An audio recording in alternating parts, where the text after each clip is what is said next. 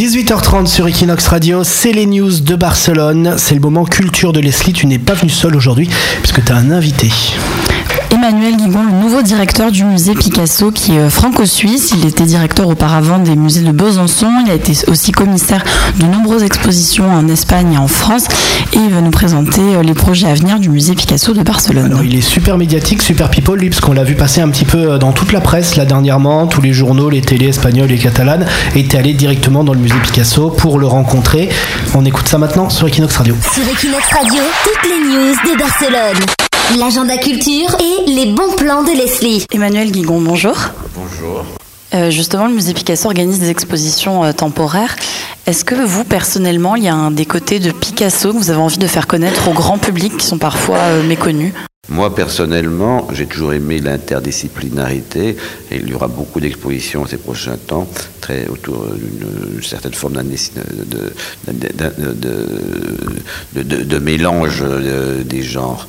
Euh, cet automne, il y aura une grande exposition sur les ateliers partagés de Picasso avec différents artistes de sa famille autour de la gravure.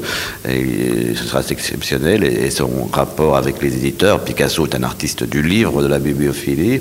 Il y aura euh, une nouvelle salle gratuite, euh, Cahier Mancada, euh, il y aura une activité beaucoup plus contemporaine dans les années à venir. Et là, il y aura toute une activité autour de, la gravure, avec beaucoup d'ateliers pour tout public. Au même moment, il y aura une exposition sur le dernier séjour important de Picasso à Barcelone en 1917 avec les ballets russes.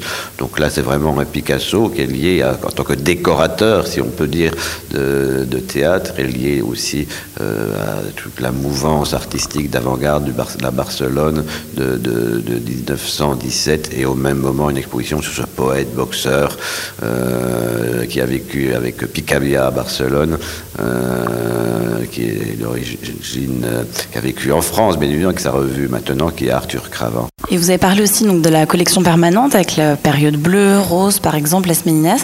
Vous, personnellement, quelle période vous préférez de Picasso? Oh, Picasso est génial dans toutes les périodes. Moi, j'aime énormément, bien évidemment, toutes ces séries qu'il fait autour de Las Meninas euh, euh, mais la période bleue et rose est une période totalement mythique. On n'est pas très riche dans la période cubiste, qui est bien évidemment l'invention de, de, l'art moderne. L'époque de Boisgelou, des grandes sculptures assemblagistes qu'il fait dans les années 30. Ici, bien évidemment, c'est une période importante, la période bleue et rose. On a beaucoup de, de chefs-d'œuvre. On a beaucoup de chefs-d'œuvre aussi de ce retour à l'ordre en 1917 quand il est à Barcelone il faut dire une chose aussi, c'est que on va changer le parcours permanent euh, du avec euh, tous mes collaborateurs. Euh, en ce moment, c'est uniquement Picasso qui est présenté, et là, je souhaite le parcours permanent le rendre un peu plus diversifié, parce que Picasso n'est pas un apax, comme on dit en linguistique, quelqu'un qui, qui c'est unique, qui n'aurait aucun environnement.